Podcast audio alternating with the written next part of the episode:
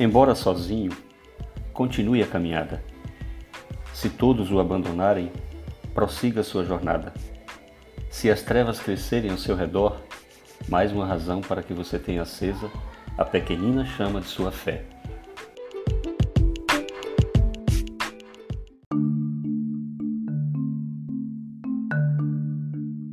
Não deixe que a luz se apague, para que você mesmo não fique em trevas. Ilumine a sua luz as trevas que o circundam.